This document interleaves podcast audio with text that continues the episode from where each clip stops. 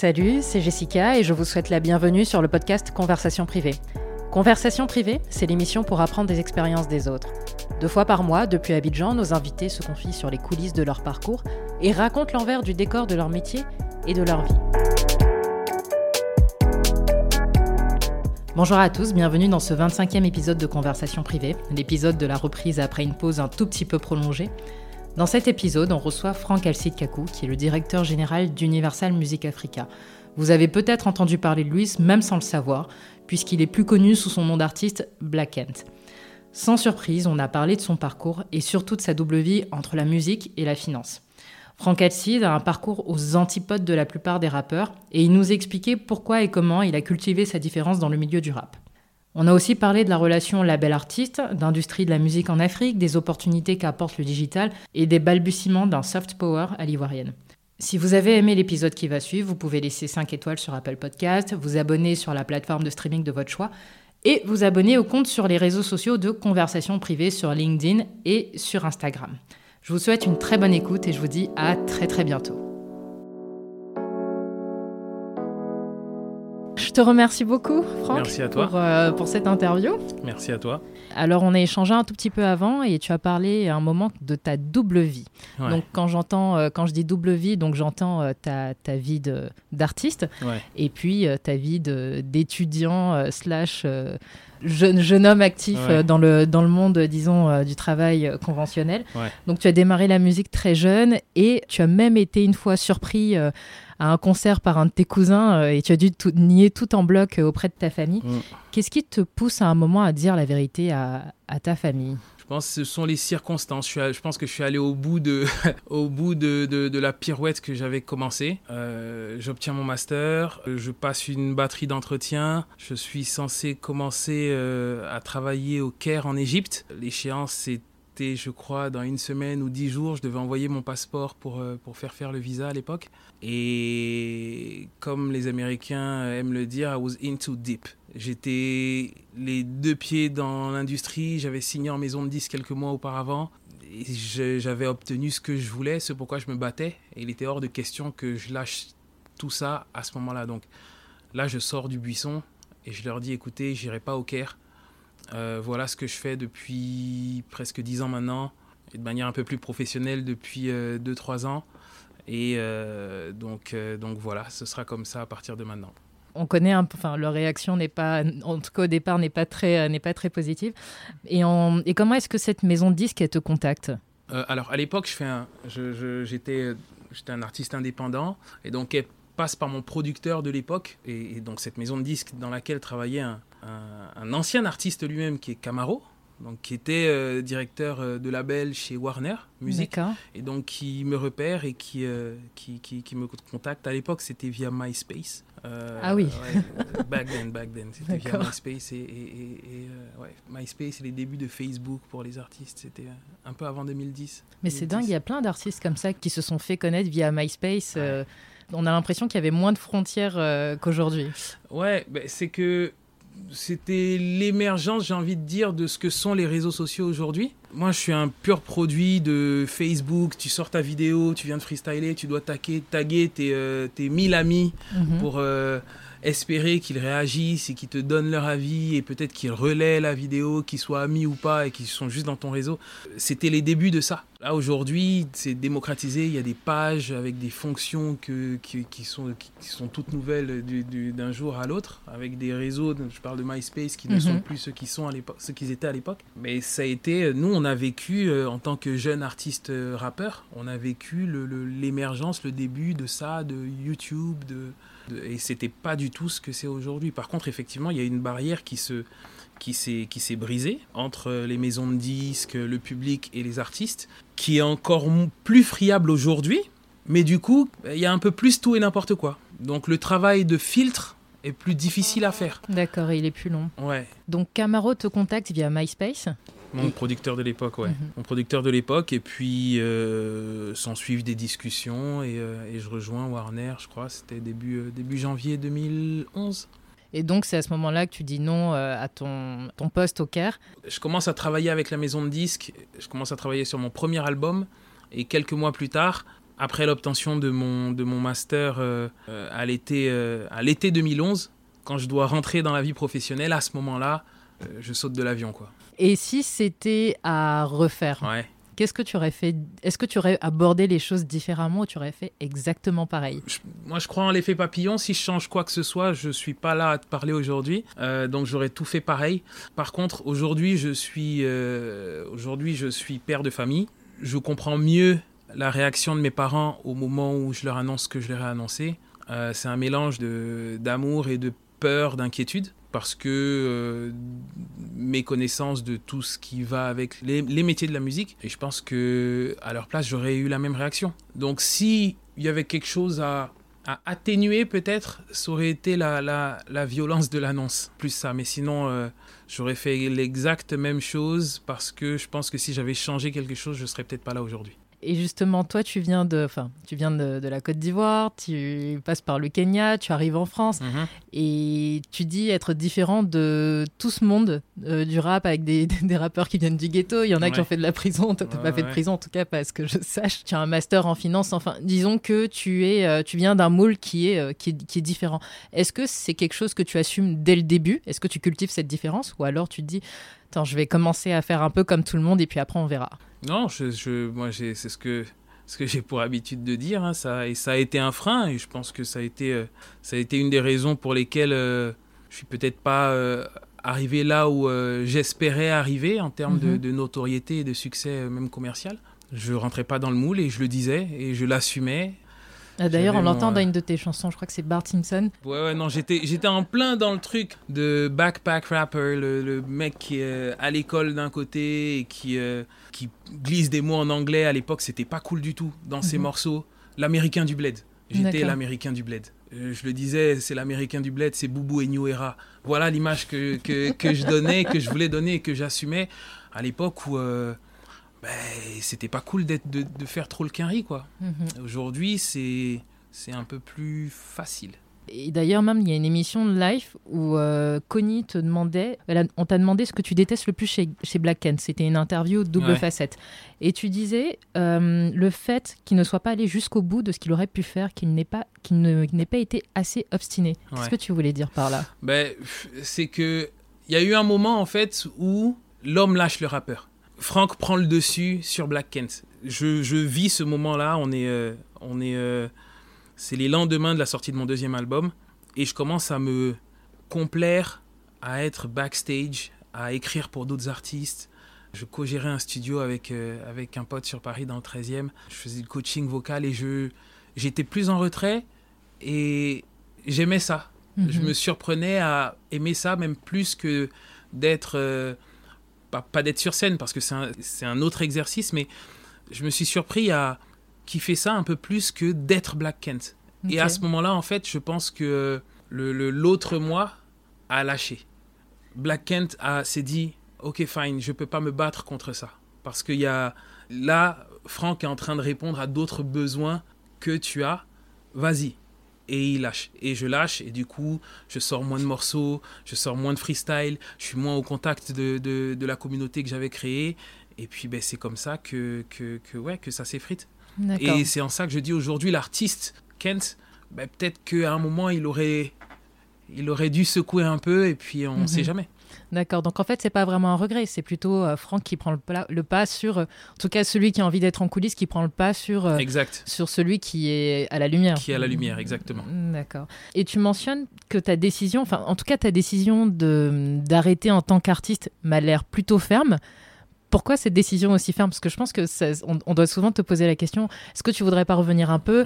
Enfin, C'est une impression, hein, mais tu, tu peux me dire si c'est si to- totalement faux, si je me trompe, que cette décision elle est ferme et qu'il y a très peu de d'arguments qui vont te, te convaincre de faire. euh, ouais non c'est ferme mhm. c'est ferme je pense que j'ai vécu une belle histoire Mais pourquoi? Parce qu'il y a des gens toute, toute leur vie, enfin je prends des, il y a des stars déchues un peu des années Mhm. 80 qui, qui Ouais. essaient de courir après le train. Ouais, mais j'ai vécu une belle histoire, elle a commencé, c'est terminé, et j'ai, je, je, pense que j'ai pris ce que j'avais à prendre de cette expérience-là, qu'elle, qu'elle, qu'elle m'a donné ce qu'elle devait me donner, et puis après on est artiste un jour, artiste toujours, je continue d'écrire, je continue d'écrire pour moi, je continue d'écrire pour même pour, euh, pour, pour d'autres, par plaisir, par pur plaisir, parce que c'est un besoin et que ça, par contre, euh, je le perdrai jamais. Mhm. Que j'ai toujours, euh, j'ai, toujours mon notepad ou mon téléphone à côté pour, et que ces petits tweets dont tu parles, bah, c'est, un petit bout de ce que, de ce que je mets de côté toute la semaine. Et depuis donc maintenant 2015-2016, tu es côté label. Comment est-ce que ton point de vue, nous disons ta relation artiste label et label artiste, donc dans l'autre sens, elle a, en tout cas, ta, ta, vision, ton point de vue, il a évolué. Parce qu'on a l'impression que les relations entre artiste et label sont parfois houleuses. Moi, je suis, je, suis, je, connais très peu le monde de la musique, mais je suis euh, Stevie Music Feelings, qui est un YouTuber que j'adore et qui, et qui raconte les histoires. Et on a l'impression que c'est un mariage un peu amour-haine. ouais, ce qui est intéressant, c'est qu'à la fin, les intérêts sont, enfin, ils convergent en vrai. Je pense qu'il y a parfois un une communication qui est très très fine mais qu'il faut réussir à, installer pour justement expliquer que les, intérêts convergent. L'artiste aura toujours envie de surexploitation, de surexposition, avec parfois euh, des arguments et des, et des moyens qui sont, qui sont pas forcément euh, réalistes ou pertinents par rapport à l'instant T, à ce qu'il est, à ce que l'environnement est et demande versus la position du producteur mhm. qui est producteur. C'est-à-dire que à la fin, c'est un investissement, donc on regarde où se trouve le retour sur investissement. Mais dans les deux cas, c'est une relation humaine. Donc il mhm. faut savoir expliquer, prendre le temps d'expliquer, de, de, de raconter, de comprendre, de comprendre où se trouve l'artiste dans sa tête et dans sa construction, que l'artiste comprenne où se trouve la maison de disques dans son développement aussi, et que les choses ne peuvent pas se faire comme ça que euh, Universal Music Group, par exemple, et Universal Music Group, c'est le résultat de plus de 60 ans de, de, de, travail, de collaboration de, euh, avec des labels indépendants, avec des artistes mm qui ont rejoint et qui, qui, ont fait la machine que c'est aujourd'hui, mais c'est pas un overnight. C'est donc c'est beaucoup de communication. Je pense que la position qui a été la mienne d'artiste euh, incompris et révolté même par moments, à évoluer en changeant de logiciel. Où je me dis, ah ouais, effectivement, il y a quelqu'un qui met des sous, c'est normal qu'il soit en attente de résultats concrets et palpables, euh, autres que juste du, du, buzz qui peut être spontané ou ponctuel ou euh, mhm. très éphémère.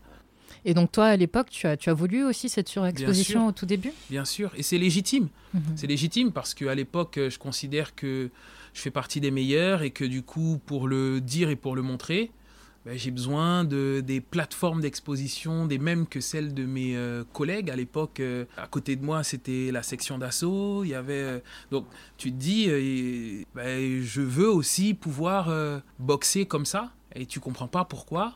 Et c'est de là que naît la curiosité. que quand tu te mets de l'autre côté, tu te dis, ah, peut-être qu'il manque ça, peut-être qu'ils n'ont pas pris cette décision parce que, parce que. Tout s'explique. Est-ce que toutes les raisons sont bonnes? Ça, après, c'est l'avenir qui le dit et les raisons euh, évoluent, mais tout s'explique. Toutes les décisions qui sont prises d'un côté, du côté artiste ou du côté euh, label, sont expliquées. Et donc, c'est un chemin que toi, tu fais qui t'amène aussi euh, quelque part, j'imagine, chez Universal. Et aujourd'hui, tu as la tête d'Universal Music Africa. Quels sont les challenges que vous rencontrez avec l'équipe dans le management des artistes? À tous les niveaux. Les mhm. challenges à tous les niveaux parce que euh, moi, je, veux que mes, équipes soient des euh, euh, mordus de storytelling, de la cohérence de ce que tu, amènes avec l'artiste. Donc, tant au niveau des, moyens qui doivent être mis à disposition du développement d'un projet qu'au niveau de la psychologie de l'artiste, la communication, après de l'artiste. Les artistes aujourd'hui, euh, les talents, c'est des, ben, c'est, on vend pas de, on travaille pas avec des, c'est pas des voitures ou des, euh, mhm. ou du savon. Mhm. Donc c'est friable. Euh, il y a ce qui se passe autour, il y a la réaction, les réactions sur les réseaux sociaux. Tout ça, ça se manage et il faut considérer ça en plus de des PNL et des budgets et des, de, de l'orientation Donc il y a, beaucoup plus d'humains peut-être que dans d'autres industries. Il y, en a, partout, mais là j'imagine beaucoup plus. Beaucoup plus. Ouais, beaucoup plus et je pense que l'orientation de la société que qu'on dirige, que je dirige, va différer d'un manager à l'autre fonction de la dose d'humain que tu acceptes de mettre, de la dose de temps que tu acceptes de passer dans l'accompagnement humain des artistes. Et le fait que j'ai été artiste, que Pete, par exemple, l'ait été aussi, je pense que tout ça aide à augmenter la dose d'humain et de, de ce qu'on est capable de comprendre, d'accepter dans le, dans, le, dans le développement de, de, de la carrière d'un artiste. Et est-ce que c'est quelque chose qui t'a aidé à convaincre, euh, enfin le fait d'avoir été artiste avant, euh, de convaincre euh, le groupe Kiff No Beat qui est ta première signature? D'ailleurs, ça m'intéresse parce que c'est en 2015-2016, c'est comme ça que tu rentres chez Universal. Tu les fais signer alors que eux, enfin, le groupe n'y arrivait pas. Comment est-ce que tu arrives à, les convaincre, à vous rejoindre? Écoute, on est sur on est deux ans après que, deux, trois ans après que j'ai commencé à venir très régulièrement. Mhm c'est de la communication. C'est tout. C'est-à-dire que ceux qui étaient euh, Universal Music Africa à l'époque, qui s'appelait pas encore comme ça, discutaient avec eux depuis plusieurs mois. Et il s'avère que je pense que la manière d'amener les choses, la pédagogie, le temps passé avec les artistes aussi, euh, ne correspondait pas ou ne correspondait peut-être pas assez aux attentes. Et je suis, je pense que je suis venu mettre un petit peu d'huile dans, dans, dans tout ça. Et euh, ouais, c'est la symbolique est belle parce que c'est ma première signature, c'est un groupe de rap, c'est un groupe de rap ivoirien. Puis euh, il y avait, il y avait tout s'est construit, tout le projet Universal Music Africa s'est construit autour de cette signature après. Mhm. Donc tu as eu un rôle de facilitateur à cette époque-là. Ouais, déjà de facilitateur, de grand frère aussi un petit mhm. peu pour eux, d'éclaireur pour euh, pour la maison de disques. Et puis, euh, premier rôle de directeur artistique hein, pour moi ici, euh, avec eux. Et, euh, et puis ensuite, ça m'a permis de faire mes premières âmes et puis de, de me rendre compte que ouais, c'est pas, pas si facile que ça d'être, d'être DA et producteur. Ouais. Alors en 2000, 2020, tu prends la direction début 2020 du label.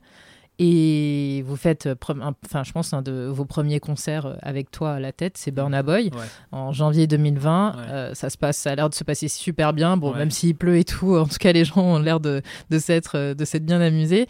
Et là, boum, quelques semaines après, le Covid devient vraiment une réalité en Côte d'Ivoire, sachant que 60% de, vos, de votre chiffre d'affaires, c'est du live et du partenariat comment est-ce que vous survivez pendant 11 mois sans concert? Parce qu'en fait, vous, ce que vous ne savez pas à cette époque-là, c'est que votre prochain concert se fera en décembre 2020 avec Dena Moana. Exactement. Et je ne sais pas si c'est instinct de survie, je ne sais pas comment est-ce qu'on peut... Je viens de prendre la tête de, de, la machine, de voir donc restructurer un petit peu euh, tout ça, les équipes. On doit se réinventer par la force des choses. Tout le monde fait preuve de, de beaucoup d'optimisme, beaucoup d'inventivité, de créativité. Euh, j'ai ce terme, la créativité d'ailleurs, que, que, qui, qui naît des échanges qu'on a euh, quotidiens. On, se met en, mhm. on, met en place des, des, des modes de communication euh, quasi quotidiens avec toutes les équipes.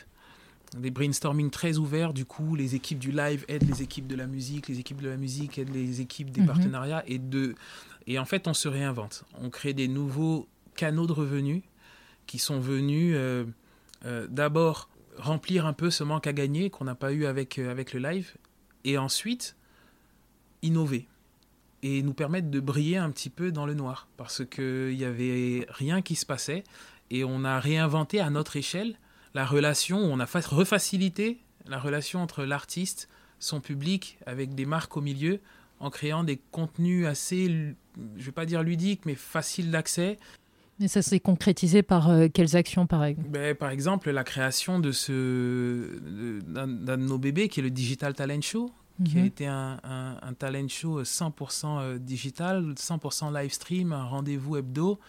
Euh, où les talents performaient en face de, de, de, Mambi et de Pete Bacardi et il y en avait un qui restait à la fin et ça a duré ça a duré presque deux mois ça s'est concrétisé par un programme comme le Digital Live Play, DLP, qu'on a fait avec Orange, qui a mhm. été euh, fait le plein dans une salle vide. Alors c'est vrai qu'être rappeur, ça facilite dans ce genre de, dans ce genre de cas. Ça s'est manifesté par euh, naturellement des live shows et des collaborations qu'on a pu avoir avec des sociétés sœurs comme Canal, etc. Mhm. Bon là, les live shows, c'était des choses qui, qui, ont, qui ont existé aussi, euh, aussi à l'extérieur. Mais cette capacité-là de, de, de monétiser le contenu créé, nous a permis aussi de, garder le lien avec les artistes qui, à un moment donné, particulièrement sur le continent, parce qu'il faut savoir que le digital est encore en développement, Donc tu, tu, tu coupes le live, Mhm. tu, euh, bah, tu les étrangles. Donc en créant ces nouveaux canaux de revenus-là, pour les artistes qui sont encore présents aujourd'hui, on garde ce lien de proximité. En plus d'avoir le caractère humain et d'accompagnement, on les garde entre guillemets financially vivants. Et ça a été notre, ça a été notre vraie, vraie rampe de, de, de, de lancement pour la fin d'année avec le concert de Nena Mona et tout ce qu'on fait depuis le début de cette année. Enfin, mon avis sur euh, tout ce qui s'est passé euh, sur le digital, c'est vrai que pour moi, un, un concert euh, entre guillemets digital ne remplacera jamais un, concert physique. Et je voulais justement avoir ton point de vue Mhm. là-dessus. Pour toi, est-ce que c'était, euh, disons, des, des actions palliatives, euh, enfin, en attendant la reprise, ou alors pour toi, euh, le digital va se combiner euh, forcément euh, et, à ton avis, est-ce qu'il peut remplacer ce- cette émotion, ce- cette énergie qu'on peut retrouver dans, un concert physique? Je pense que non, je pense que l'expérience live et le contact de l'artiste à son public, c'est quelque chose qui est irremplaçable. Je suis bien placé pour le savoir. Par contre, l'évolution ou la révolution qui va aller avec euh, le, le digital, ce qui est en train de se passer, on ne peut pas euh, faire comme si on ne le voyait pas et on ne peut pas s'adapter. L'expérience live va évoluer. On a vu ces dernières années, que ce soit Marshmallow ou Travis Scott euh, euh, dans les jeux vidéo ou, l'effet que peut avoir la réalité virtuelle dans, dans toute l'expérience live, les, les hologrammes. Oui, avec des choses Tupac, qui- à voilà, Coachella. c'est des, ouais. c'est des choses qui. C'est des signaux qu'il faut intégrer. C'est une nouvelle manière de, de, de vivre l'expérience live. Donc, ça ne remplacera pas, mais ça fera partie du, fait, du paysage. Et Mhm. je pense qu'effectivement, cette pandémie a été un accélérateur. Donc, ceux qui s'en sont rendus compte et qui ont évolué avec euh, en sont sûrement sortis grandis. Les autres vont devoir rattraper le wagon parce qu'on est rentré dans une nouvelle ère. C'est ce que Mhm. je pense. Et, euh, et justement, comment est-ce que vous arrivez à convaincre peut-être des artistes qui ont, qui ont 20, 30 ans de carrière euh, J'imagine qu'il y a une transformation entre guillemets digitale même pour ces artistes-là. Ouais. Beaucoup de pédagogie là aussi. Beaucoup de pédagogie, il faut expliquer. Euh, la preuve par l'exemple. La preuve Mhm. par l'exemple, on a des artistes, un artiste qui nous a rejoint il n'y a pas longtemps, qui est Lokwa Kanza, qui fait partie de ces, de ces, de Mhm. ces monstres-là euh, de l'ancienne génération et qui sont encore actifs aujourd'hui et qui doivent s'adapter et qui font confiance à la jeune équipe qu'on est pour euh, les, leur permettre de se réinventer, de communiquer différemment à leur public qui lui aussi est connecté. Mhm. Donc euh, c'est de la pédagogie, de la communication, il n'y a que ça. Et à ton avis, pourquoi tout. euh, dès qu'il y a eu euh, la possibilité de faire des concerts pour des artistes français, ils sont venus à Abidjan. Il y a des rappeurs qui, qui viennent de plus en plus, qui sont installés ici, qui font des duos. Enfin, je sais qu'il y a des projets qui sont en train d'arriver. Enfin, à ton avis, pourquoi aujourd'hui on a l'impression que tout se passe à Abidjan? C'est une question que tu poses à, un grand chauvin que je suis. euh. bah écoute, Abidjan est une plaque tournante, c'est ce qu'on disait il y a quelques années et qui est en train de se matérialiser aujourd'hui. Je crois beaucoup en, euh, le soft power, euh, la capacité à, euh, au, au Nushi de voyager et d'avoir l'impact qu'il a et d'avoir du coup un impact sur peut-être les décisions euh, d'investisseurs étrangers et de personnes qui commencent à devenir, à être Mhm. un peu plus curieuses. Euh, le sport, euh, la nourriture, tous ces éléments-là, et du coup la musique, naturellement, sont des éléments qui, qui captent l'attention et qui attirent euh, soit les diasporas, soit les étrangers, donc du coup, les, que ce qu'ils soient rappeurs ou sportifs, à tiens, attends, je vais aller à la source voir comment ça se passe. Et je pense que c'est tout ce travail-là qu'il y a eu ces dernières années autour du sport, euh, de la musique, euh, de, notre culture, de nos, de nos modes de, de, nos façons de, s'habiller, de, parler, de rire, qui ont créé ça. Et bah, une fois de plus, la pandémie a été une, opportunité. Parce qu'à un moment donné, quand le monde est fermé et qu'il y a une deuxième vague dans pas mal de territoires dits matures, développés, on est en train de se rouvrir tout doucement ici. On recommence à faire des concerts.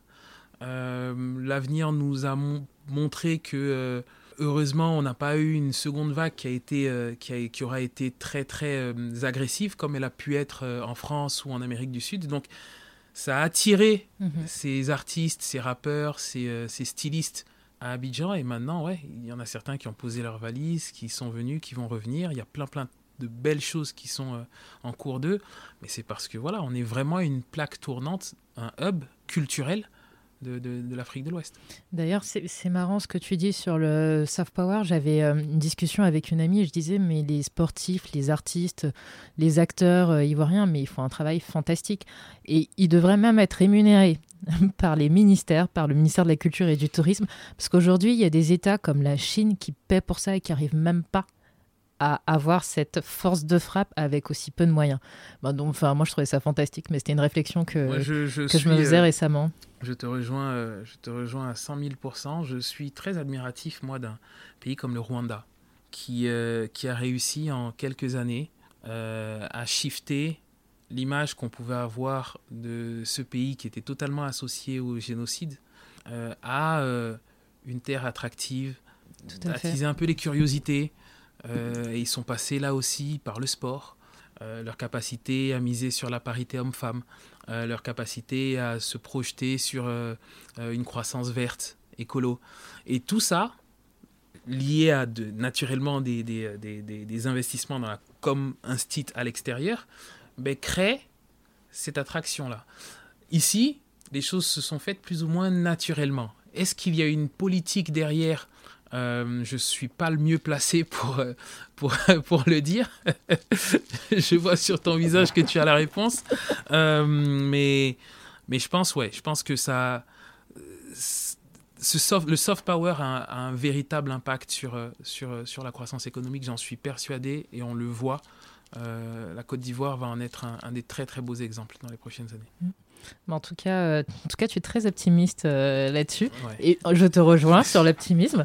À ton avis, quels sont les, justement, quels sont les signes qui te, des signes palpables qui te disent que vous êtes sur le bon chemin et que euh, l'industrie est en train de, de devenir ben, demain, quand tes filles te diront Papa, je veux travailler dans l'industrie musicale, toi-même, c'est ce que tu, tu, dis, hein, que, que, tu voudrais ne pas avoir peur comme tes parents ont eu peur pour toi. Justement, qu'est-ce qui, euh, qu'est-ce qui est en train de te convaincre aujourd'hui? Quels sont les signes euh, qui sont en train de te bah, convaincre? ils, sont, ils sont à plusieurs niveaux. D'abord, on a des artistes euh, qui sont plus conscients de leur environnement.